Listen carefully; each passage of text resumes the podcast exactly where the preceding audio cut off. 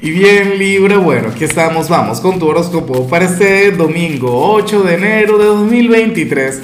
Veamos qué mensaje tienen las cartas para ti, amigo mío. Y bueno, Libra, a ver, a ver. Ay, Dios mío. Oye, no, pero hoy tienes que, que asistir a mi transmisión en vivo, en serio, Libra, hoy tú y yo tenemos que hablar qué está ocurriendo contigo, qué está pasando, bueno, en aquella mente, en aquel corazón. Hoy te sale la carta del aislamiento.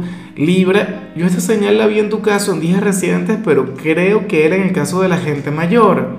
O sea, vas a estar muy emocional, vas a estar muy frágil.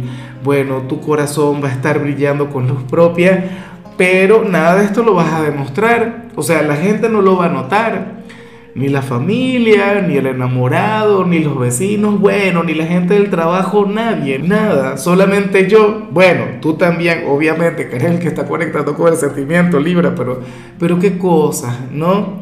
Para las cartas hoy te vas a conducir tranquilo, con una sonrisa, bueno, donde sea que vayas, vas a estar bien con todo el mundo.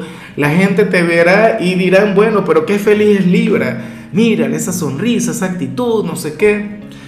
Por dentro puedes estar melancólico, frágil, bueno, eh, no sé, con aquellos sentimientos fluyendo a mil, a millón, a la velocidad de la luz libra, hoy deberías hablar con alguien. Claro, yo entiendo que el que te comportes así, el que fluyas de esta manera, porque tú no andas con dramas, porque tú no andas por ahí, tú sabes, ¿no?